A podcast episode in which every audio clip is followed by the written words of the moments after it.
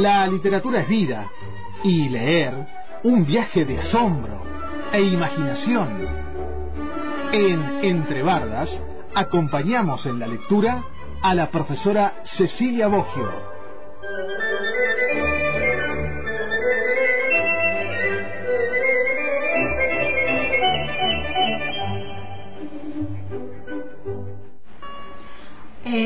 Apertura eh, que ya nos anuncia que se viene al aire Jesús Nori con nuestra madrina, con la profe, siempre, siempre es profe igualmente, eh, Cecilia Ogio. Buenos días Jesús. Hola Cecilia, ¿cómo estás? ¿Todo bien? Bien, hola Rita, ¿cómo estás? Bien, también. Bueno, saludé tempranito, este, así que este, me pasé por alto el saludo. Pero bueno, la saludamos, Cecilia. Muy bien, muy bien. ¿Qué tal? Eh, ¿Por dónde agarramos? ¿Por dónde empezamos? Uh, hay tanto para contar. ¿Qué, me contás vos? A ver. Mira, te contaba el resultado de, video, cine debate del martes pasado, que en realidad fue que había el nombre de la rosa, pero pasaron una copia alemana que estaba hablada en español, viste bien, cerrado, pero me llamó la atención que esa copia lo único que hacía fue ocuparse de los crímenes, pero todo lo que fue la, la, novela en sí, que era mucho más, no está sugerido. Mira, yo digo, ¿cómo pueden recortar una cosa tan importante como Yo vi la, la película original y era buenísima, y esta no.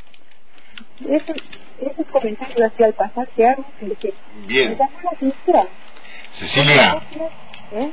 Cecilia, yo te voy a decir algo, no te quise este, desilusionar, pero eh, a mí me pasó exactamente lo mismo con una copia que encontré en Netflix, o sea que estaba en inglés, con buena calidad, etcétera, etcétera.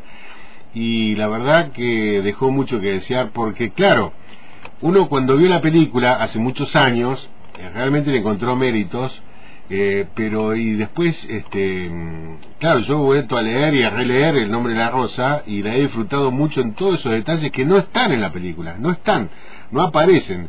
Y entonces, claro, cuando la ves la película parece raquítica al lado de lo que te ofrece la experiencia de la lectura del libro, ¿no?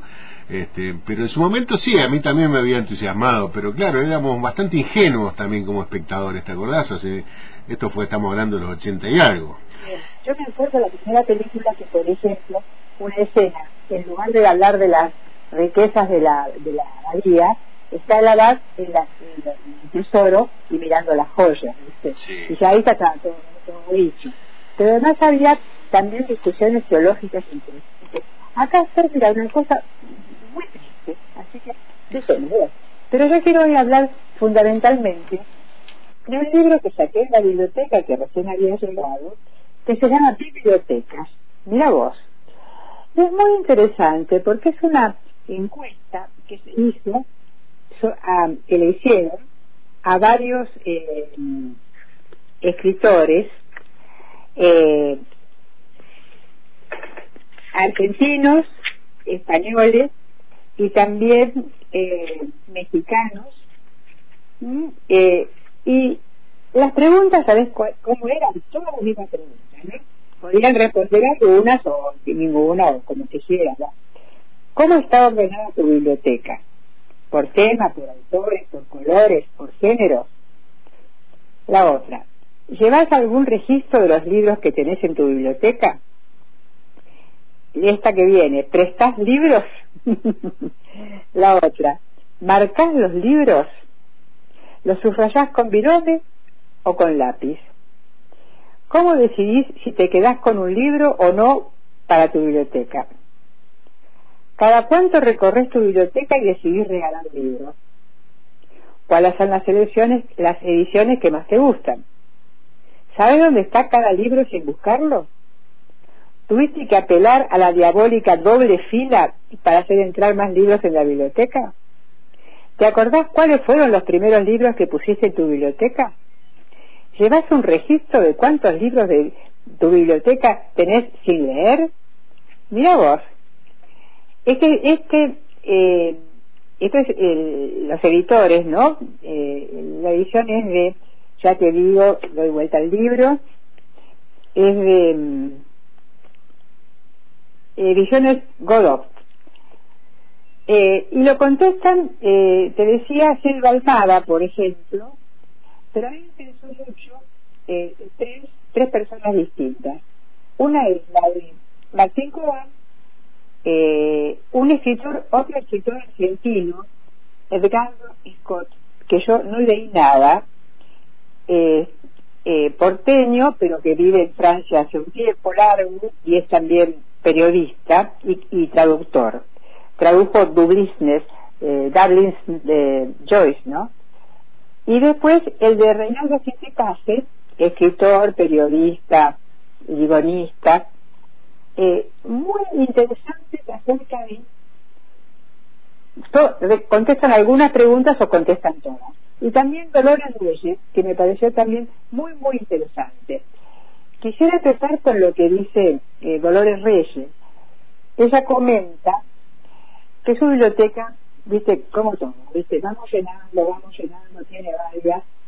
Eh, el problema es cuando hay que hacer mudanza mudarse de su, de su, de su primer, de la primera biblioteca de la casa de los padres, si tenías padres, ella tenía padres lectores y entonces la madre este, le, iba dando, y le regalaban libros y le regalaban libros y después, bueno, cuando se va a vivir sola, no te pone hacer otra mudanza y cómo elegís eh, las los, eh, el, aparato de biblioteca, si es de madera, si es de melanina, si es de, de metal, ¿dónde los pones?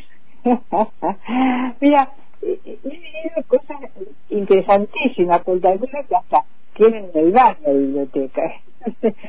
y, y luego ella comenta que en realidad cómo fue llegando a la lectura a través de su familia y otra vez a través de la escuela. Y entonces decía, para que uno aprenda a leer, tiene que haber leído cuentos de la selva de Ignacio Quiroga. Y a mí me, tocó el corazón porque tiene razón, tiene razón. Y a veces, como decía otro autor, entrar por libros como Tarzán, o, entrar por esas colecciones de rastros, de policiales, pero siempre con una lectura, y si es posible, que alguien se los leyera en voz alta, ¿no?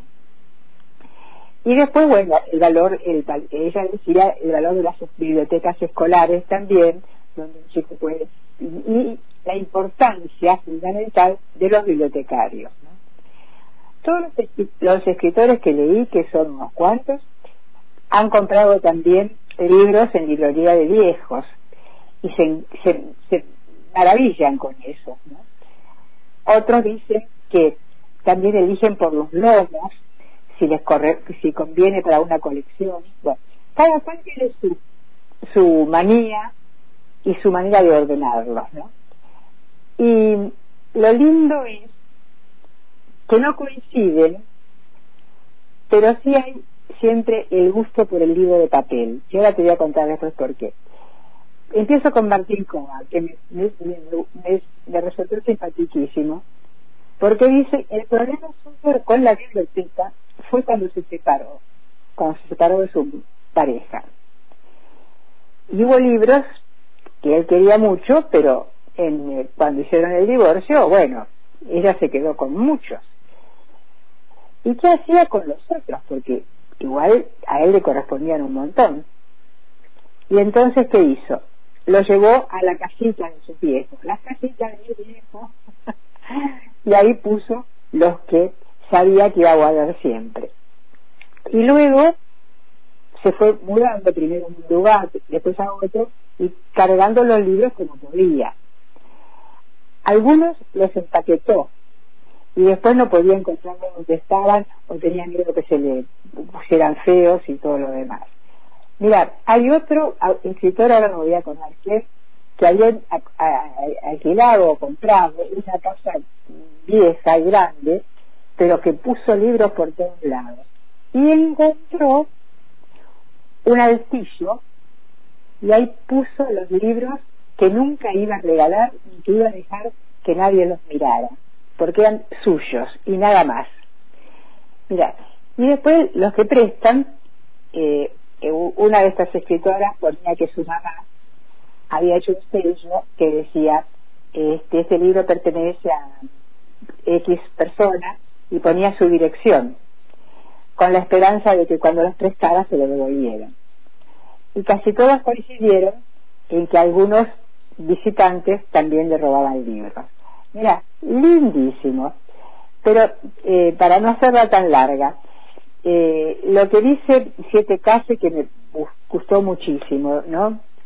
Que, que tenía por acá subrayado, hacia el final, dice, bueno, en, en esta biblioteca se cruzan libros de historia y de política por derecha y por izquierda, desde José Luis Romero a Jorge Abelardo Ramos, desde Félix Luna a Ernest Howard. También, eh, bueno, el maestro Mario Trejo, varios así, ¿no?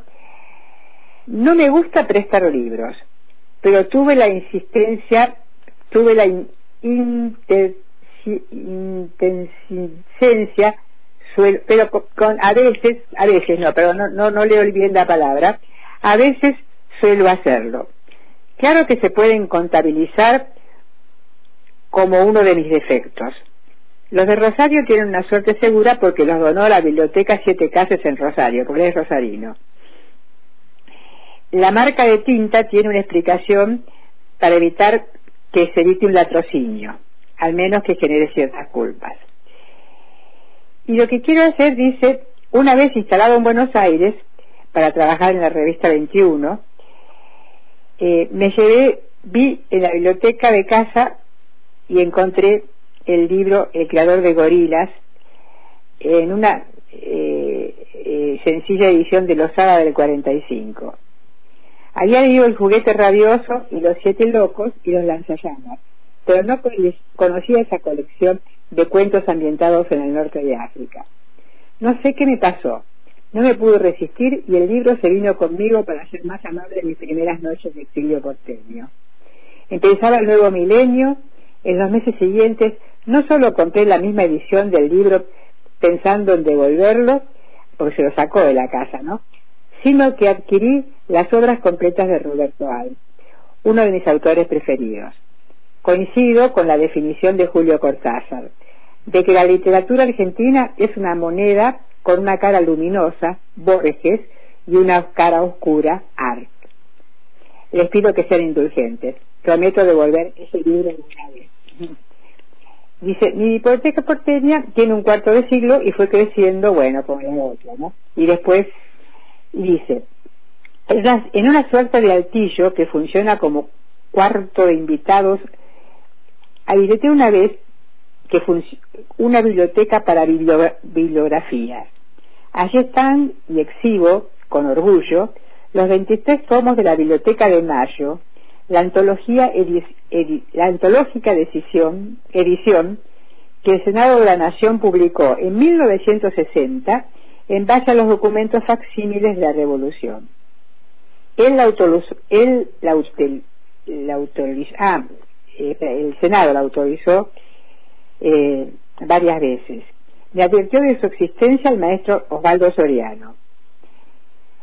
Y él lo usó para los fuentes de sus relatos patrios. Es uno de mis tesoros. En esta casa mis autores preferidos están con sus obras completas o casi. Aira, Art, Barico, Bayer, Borges, Bolaño, Bradbury, Camilleri, Carlos, Chandler, Conti, Cortázar y hasta la Z. Y sigue así, pero fíjate vos cómo coincide con muchos de nuestros gustos. Y al final, este, para no hacerla tan largo, la gran pregunta es, ¿por qué seguir acumulando libros cuando se puede acceder a todo de manera virtual? Lo, explica muy bien Byung Shun Han, un coleccionista que es contrario a un consumidor, es coleccionista, ¿no? Y todos los libros expresan claramente. La mano del propietario da a un libro un rostro inconfundible, una fisonomía. Los libros electrónicos no tienen rostro ni historia. se leen sin las manos. El acto de ojear, de ojear es táctil, algo constitutivo de toda relación. Sin el contacto físico no se crean vínculos. Dicho de otra manera, sin, sin caricias es imposible el amor. Las bibliotecas responden a esa necesidad esencial y nos definen. ¿Qué te pareció? Muy bien, Cecilia. Sí, yo tuve un papiro, tuve un Kindle y la verdad que la experiencia de leer un libro físico es, es otra cosa, ¿no? No sé qué te pasa a vos. Sí, a mí me pasa lo mismo. Yo tengo la Kindle que me regalaron en el taller y la uso solamente cuando viajo eh, y, que no tengo manera de ver de otra forma, entonces ahí la uso, pero si no, no. Porque el libro me, sigue gustando eso, ¿no? el contacto físico. Bien, Cecilia, hay, que cuidar los libros que salen carísimos ahora. es, una, fortuna, una fortuna. Cecilia, bien, te despido, este, te deseo felices fiestas, que la pases lindo ahí con Reinaldo, sí, y bueno, este, nos estaremos encontrando pronto, seguramente nosotros, pero con la audiencia el año que viene. Muy bien, muchísimas gracias. Una, una consulta, Jesús. Me preguntan del taller ¿por qué no subís a la página estas columnas? Están todas subidas a la página web, hay una sección específica que se llama lecturas, donde están todos los micros eh, de, los jueves o, viernes, este, el día que saliera, están todos subidos ahí. Te los comparto en el grupo, Cecilia, después, ¿eh? Te lo, te lo comparto en el grupo. Perfecto. ¿Sí? Buena, buena suerte y muy feliz año. Bueno, chao, que pasaron lindo. Bueno, nos despedimos con un tema de eh, eh, la naranja mecánica. Cerramos el ciclo con Cecilia sí, hoy. Sí, sí, hoy cerramos el ciclo con Cecilia. Bien. ¿eh? Eh, bueno, y cerramos con un tema de la naranja mecánica, de donde sacamos la versión de la gasa ladra que usamos históricamente para la cortina de Cecilia, que es la casa ladra de Rossini, la abertura de la casa ladra de Rossini. Este, y bueno, eh, así que cerramos con un tema de ahí, que creo que se llama Oda al Fraude, y ahora se me cerró el celular, de Will... ¿Will qué? Will Quatfleck. Oda al Fraude.